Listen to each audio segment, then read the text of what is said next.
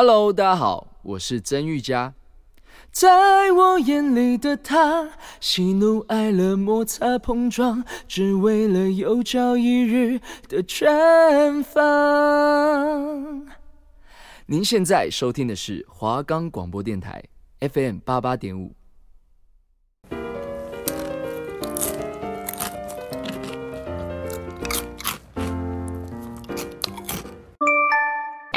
要一起吃饭吗？快来啦，不然等你哦。欢迎大家收听《鱼食不候》，我是婕妤，我是佳瑜。今天要是什么嘞？今晚我想来点不一样的美食。美食停看听，与你一起听，带你吃遍所有美食，这样你就可以分享给你所有的朋友。这里是华冈广播电台 FM 八八点五，每周五下午两点到两点半。记得要准时收听哦。Hello，大家好，现在已经来到了十月中，然后差不多是已经有点入秋的季节，天气就有点微凉。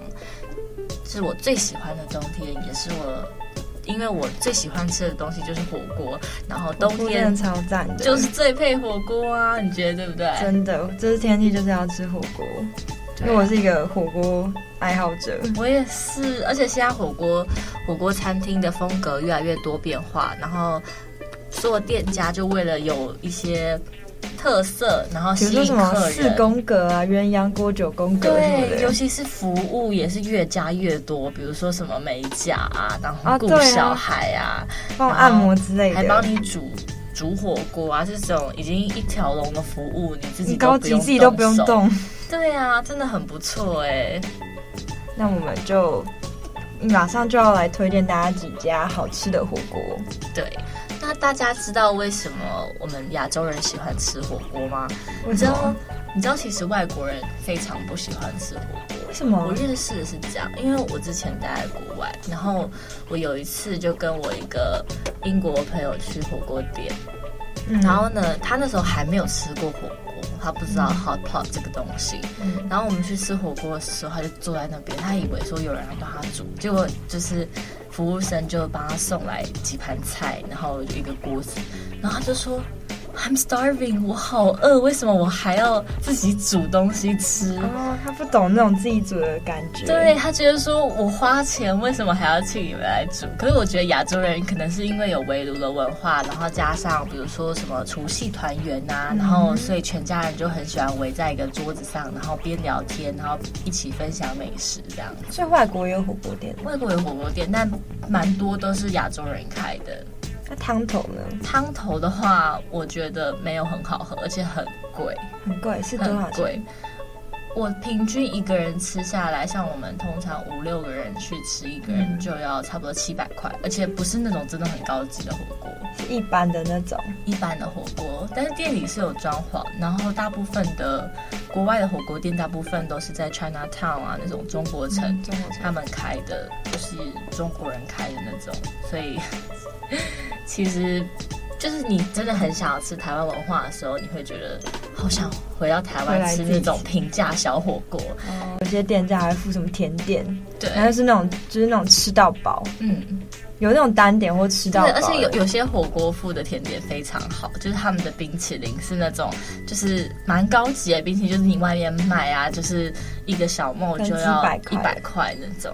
觉得真的很不错哎！现在火锅店真的是还有蛋糕做越好，对，还有那个你知道巧克力喷泉吗？就是棉花糖然后巧克力。我以前超喜欢，就是你可以，超喜欢那个，有点像剖，就是有点像那种呃饼干巧克力这样，你就把它放进巧克力喷泉，然后再去冷却，然后就可以自己做成一个饼干巧克力，就有一种成就感。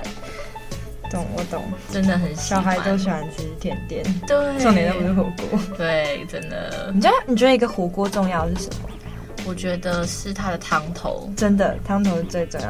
那你喜欢吃什么样的汤头？我喜欢吃类似那种昆布锅啊，然后还有就是老火汤，你知道吗？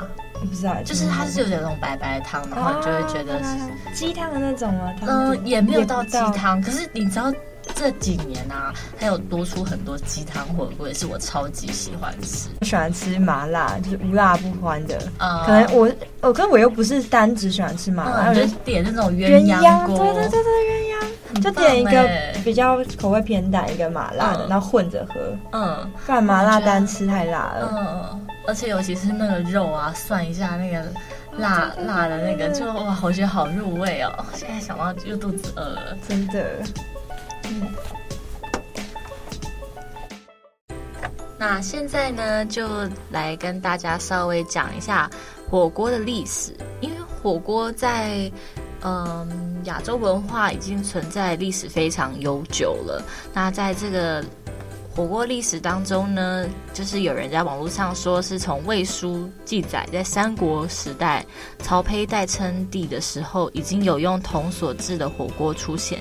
但是当时就是没有这么流行，然后渐渐到南北朝的时候，就是人们就会懂得使用火锅去煮食。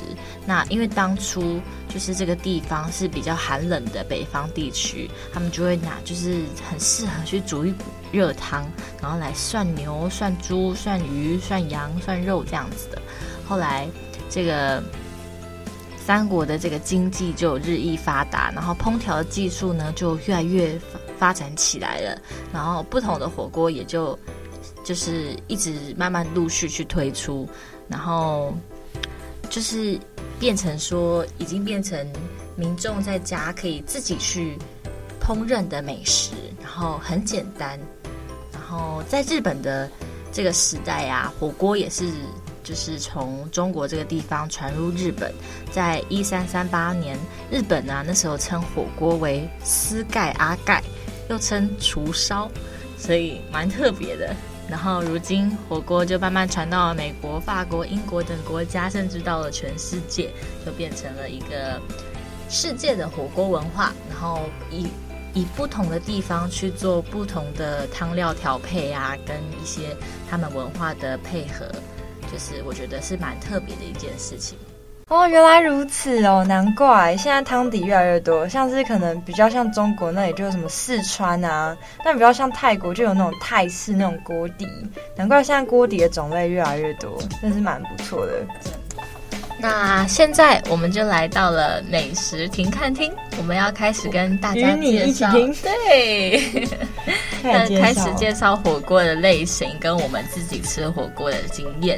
那就婕妤先讲，就是你吃火锅想推荐的主题种类。那我就先来推荐一家大家应该蛮耳熟能详的，他们家蛮特别，他们家特别不是在他们家料，所以他们家的料也蛮好吃的。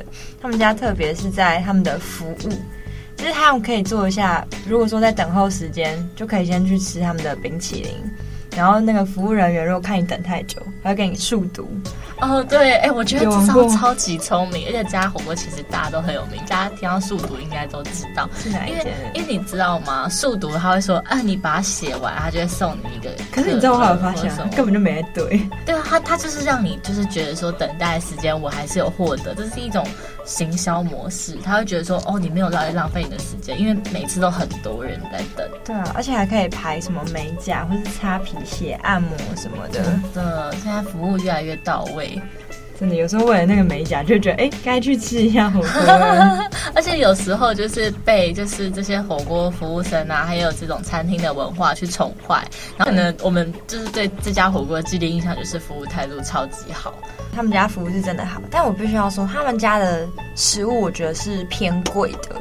就是以不是平价小火锅，算但也没有到非常的贵，算是如果一群朋友吃，其实一个人算下来两三百差不多也能够吃得饱。真的，我觉得真的蛮蛮不错的，就是。两三百真的吃得饱吗？两三百真的吃得饱，那真的很划算。我跟你讲，为什么是要吃得饱？就是你要怎么点？好，他们就是有四宫格，还蛮有名的，也可以两宫格或是一大锅。那我跟我朋友去吃，通常就是点四宫格，然后两锅清水，嗯嗯、然后两锅我知道有就是他们的那个他们的汤底。哎、呃，我还看过一客家更客家的吃法，嗯、他们的酱料五十元，有人就是点全部清水。哦，然后自己调配，自己调配。网络上也很多人这样做，哎，对，这是最客家的五十块汤底。可是真的是他们网络上超多小 paper，就是告诉你说怎么用酱料去调东西，甚至教你怎么去包水饺。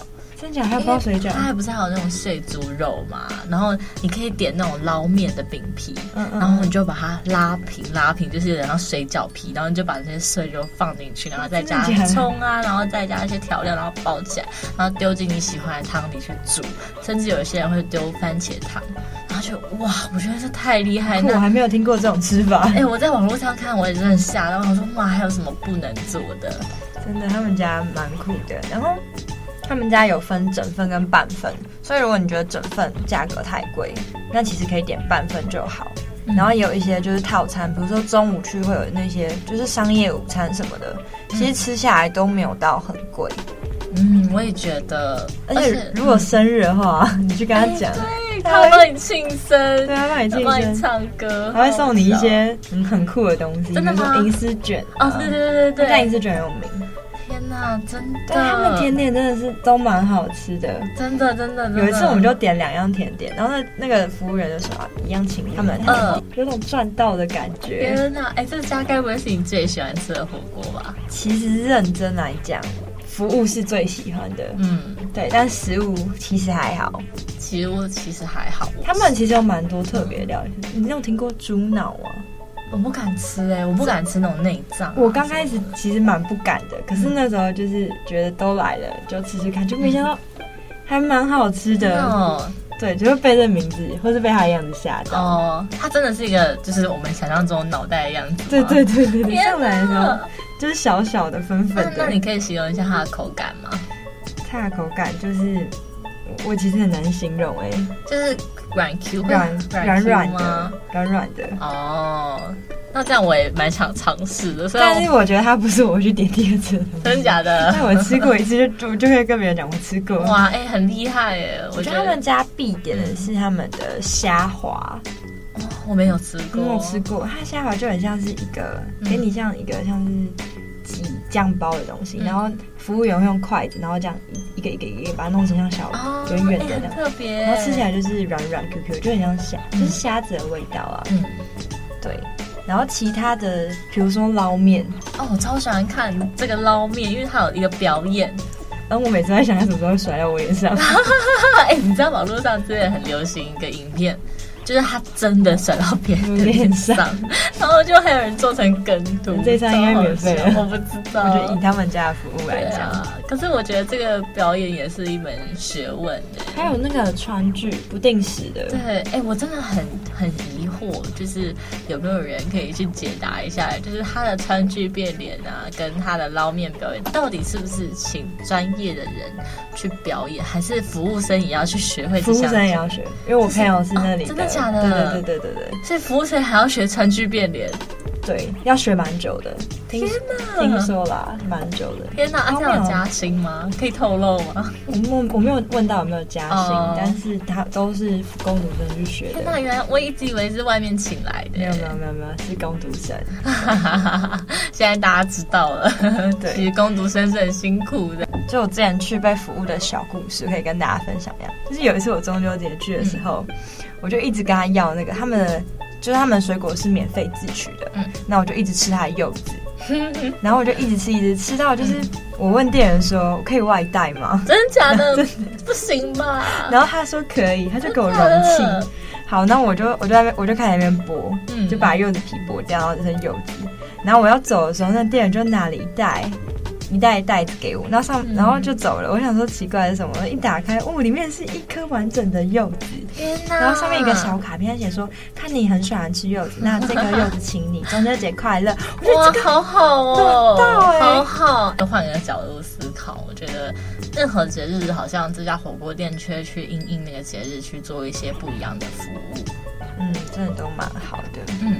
啊，这是我推荐这家火锅店好的地方。哎，那假如你推荐什么火锅店呢？你不是有很多名单吗？我推荐的火锅店很多哎，你知道像是，嗯，有一家火锅店，它是属于比较平价，而且我想大家宵夜就是会想到这个火锅店的名字，就是它跟一个，就是它其中有个字跟植物有关，然后它第一个字呢是一个数字，然后对，然后这家火锅店我觉得它的汤头蛮好的，然后它也是这种个人的小火锅。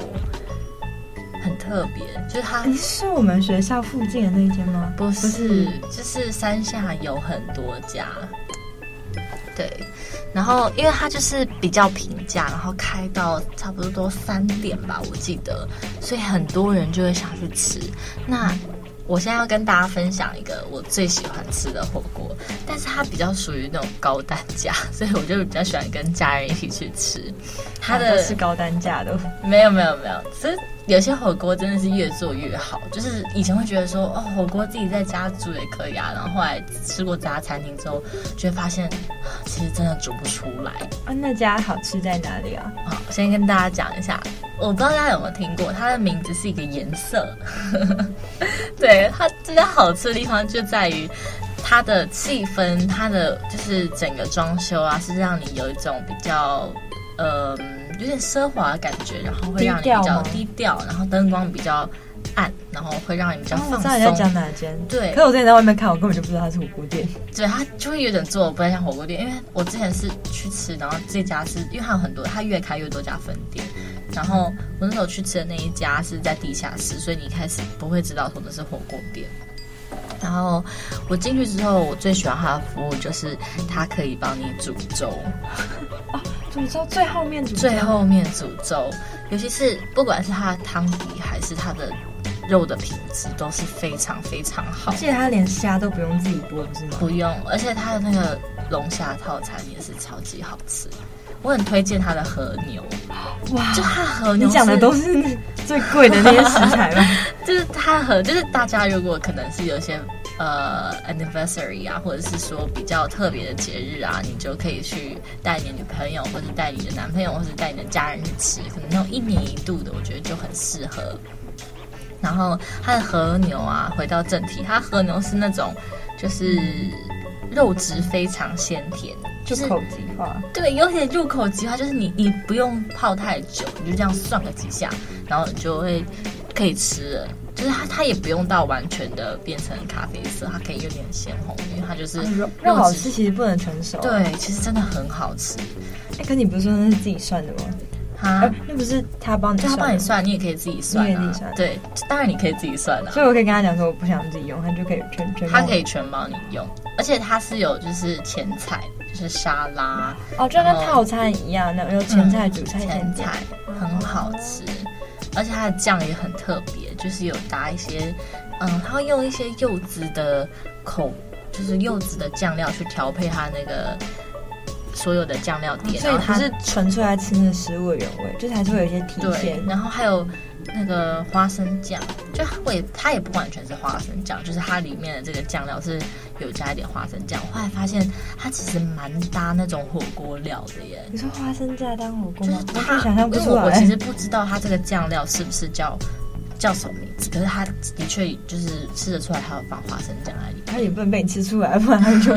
对，但是真的很好吃，真的非常好吃。这家店真的是，我相信大家如果想到高单价火锅，应该第一个想到这一家。就是肉质鲜美，汤头也很好，服务态度一级棒。然后我真的最喜欢吃它的粥。我每次其实我去吃这家店啊，我最期待的就是赶快吃完，然后赶快剩一点汤，然后他让他帮我煮粥。啊，所以一定要剩一点汤。如果我像我这种很爱喝汤，把汤喝完，其 实没你可以加汤啦，只是因为它就会依照你就是原本下的料，然后那个汤不是就是那个精华嘛，然后你想要那个精华的味道是不是比较重或者比较淡？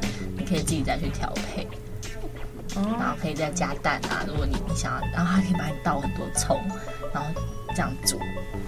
我甚至是因为去吃了这家火锅店，我养成了就是 我吃火锅都会想煮粥的习惯。真假？啊，这样你去一般店，觉得店员绝对不会喜欢你这种客人，对，真的超难洗的，超难洗的。可是我我其实会一直搅一直搅，哎，就是不会让它有粘锅底。不是，是难洗，难洗。因为我之前做过火锅店，真的，我之前在火锅店。然后这种就是锅，虽然你觉得你会把它弄得很干净，不会掉带，可是你把它拿去后面洗的时候，它就是会粘住。前火锅工读生的抱怨，真的就是最不太喜欢这种客人。哦，那再跟你介绍一家我非常喜欢吃的就是火锅，也是比较高单价的。然后没有没有，都跟家人去吃。那这家火锅啊是鸡汤火锅，鸡汤就你这你这样前面说你喜欢的，对，它真的是用原汁去做的鸡汤火锅，而且它一开始会让你先喝原汁，那后来它的汤底是鸡汤会再去呃有点稀释，但是你还是喝得出鸡汤，它是非常鲜甜的。但是它的缺点就是因为，呃，它比较高单价，所以东西比较少，所以它给你一个 set，你要再去点更多。我觉得单点对，然后可是而它的价位就是低消五百块，就是你最便宜的锅就要五百块，它是一个个人锅，然后有加服务费这样，它也是一个，就是我觉得高级火锅好像都会帮你煮粥。哦，所以它也有粥，它也有粥，所以你现在我懂了，你的国外名单里面就是要帮你煮粥，啊，就是要帮我煮粥，我觉得煮粥就加五十分这样子。嗯，而且它的甜点啊也是，就是甜点是什么？甜点每次都不一样，这就是最特别的地方。就是让你猜。那我们接下来最后一家，就是我们还是要回归平价火锅，对，比较平价一点，因为我们知道跟我们听众都是学生居多嘛，对，大家可能就是，所以我们现在推荐的这一间，它是算是一个连锁店，嗯，然后就是它中间有一个数字，对，然后它是。然后它算是一个旗下品牌，就它品牌有很出了很多，然后其中一个是火锅的。然后这个火锅它很特别的地方，就是因为我之前就在这间店打工，所以我哪里啊？士林吗？它在天母店也有，在西门也有。最近我们学校附近，他刚开一家新的，装潢超漂亮。真假的？是在美食街那边吗？不是不是不是我们那个学校，是山下山下山下，要简称我们学校附近。对，他们家就是很平价，他们家最便宜的锅底两百多块就有了。对，而且因为我之前在里面打工，所以我知道它的食材绝对新鲜。如果你只要跟他讲不新鲜，他马上帮你换一整盘给你。来自店员的保证。对，而且我之前要讲他的餐具无敌干净，然后他要经历过，就是可能手洗，手洗完后丢进去那个洗，就是洗碗机，然后洗个两遍，洗完出来之后还要再擦一遍，然后再擦一遍。你知道有时候放到架上，客人还会自己跟我要热水。再你自己去烫一遍，然后我有时候真的想跟客人讲，嗯、真的，这已经洗过三四遍了，你再自己洗第五遍，这它已经够干净了。嗯，对，它真的非常干净。那它有什么特别的地方吗？他们整个，他们现在有出很多的锅底，嗯，然后还有那种季节性的，就是每次都不一样，每个月你你去看他们的，比如说这个月可能是配合是肉。然后下个月可能配的就是海鲜，嗯，然后他们家的蛤蜊是这种超大，是那种 SPA 蛤蜊，哇，超好吃。可是不是每个月都有，嗯、原因是因为他们觉得他们去看那个品质，如果品质不好，他就不会上。哇天哪，对。这家算是隐藏版的高级火锅，然后又很真的，他很重，他很注重品质，嗯，因为他现在是一个台湾老品牌的店。所以这家火锅其实就是，如果说平价学生，然后偶尔想要吃个火锅的话，嗯、这间就蛮适合你想要吃那种高级质感但平价的地位。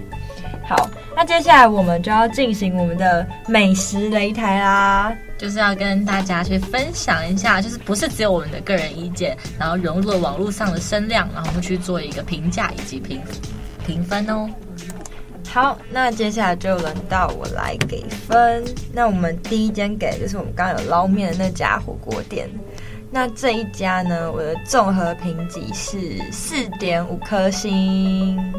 那之所以是四点五星，其实我觉得五分卡就是还是价格，因为我刚刚是说可能跟五六七个朋友去，那一个可能两三百。可是如果你只有两三个朋友去，那你就有可能吃到想要吃饱的话，六七百就有可能。那他们家的服务真的是没话说，是已经是我觉得是顶规了。但是他们家就是卡价钱跟等候时间，虽然说它会有速度或是吃的东西让你可以去消化那个时间，可是其实还是蛮久的。好，再来我来跟大家分享一下，就是我刚刚讲的，就是算是我最喜欢吃的火锅店，但是它有点贵，应该说蛮贵的。贵的然后它是一个颜色的火锅店，在这家呢就是称为火锅界的 LV，然后它的评价有四点三颗星，也是蛮高的。对，可是因为网络上有人说，就是它的一些嗯。肉质是好，但是呢，它的就是服务态度也是很好。但是这种这种价位，他会觉得有些人会觉得说，嗯、呃，都是一些比较太高单价的东西，所以他们没有办法去接受。还是卡在价格啊？对，真的是卡在价格。我觉得它价格如果再调低一点的话。我觉得就五颗星了。不，你说他都会帮你煮粥，都不让你自己动了，都不让我自己动。价钱其实还好。嗯，那再来就是我们刚刚讲那个有数字三个字的店，就是那个我之前打工过的那间店。那这间店呢，我给的评级是五颗星。它真的是我心中第一名的火锅店，因为是它的价格跟它的整个 CP 值，再加上我真的在里面打工过，我知道它整体的环境，它真的是我觉得好到不能再好了。而且就是，如果说你去，就是跟他，就是只要食材一点点是你不喜欢，你去跟他讲，他都会帮你帮他换。或是你想要那种，比如说你不喜欢吃南瓜，可是他的餐盒里面是有南瓜，他也可以帮你换，就是那叫做特菜。对，然后整体来讲，就是比如说，如果说你去，就是他们都有写那个评论，然后那个评论只要，比如说你去他的 Google。Map 上面不是有那个评论留言吗？去帮他留评论，他都会联络你，然后再送你一个餐，然后去帮他的品质用到最好。但是我觉得他唯一一个缺点啦，就是他真的要排蛮久了。但可以推荐他，他其实有出现一个 App，可是可以大家可以去用网网络 App 去线上定位，这样的话就可以减少去当就是去店家排队的时间。好，那最后我来跟大家推荐这个，原先是做招待所，然后后来变成也是高单价的金汤火锅。对，那这家评价呢，综合我自己的评价跟网络上的评价来说，它只有。三点五颗星，这么低？因为其实说它虽然高单价，但是它服务态度，我觉得不是做的这么周全，没有颜色这么周全。对，因为这家火锅店啊，我觉得我不知道，因为网络上是很多人说，就是训练不足，就是服务，就是以这样的价位吃，他们会可能。因为以前人真的没有这么多，然后后来可能因为好吃嘛，所以名声传开来之后，大家都相继来吃，然后人手不足，所以没有办法服务生可以顾到每个顾客。你可能有问题的时候，你马上去问，然后还要等很久，你才会去回。所以就是我觉得以质量来说是好的，但是服务品质的部分就是还是有点要再加强。好，那现在我们也到了节目的尾声喽。我觉得火锅百百种，我们还可以分享的更多，真的。对，这个讲不完，但是真的很谢谢大家今天收听《与时不候》，然后跟我们一起聊聊火锅跟我们的围炉文化。那婕妤，你觉得今天的火锅怎么样？今天火锅让我超饿。已经决定今天晚餐就是火锅了。真的，我们每一次就是录节目之后，都是决定我们要吃那种。对啊，这个节目的主题就是我们的下一餐。再回想起来，就会觉得说哇，大家一起吃火锅的感觉真棒。对啊，那，那谢谢大家收听我们的于时不候，下周五准时收听哦，两点到两点半。大家，我们下次再见喽，拜拜，拜拜。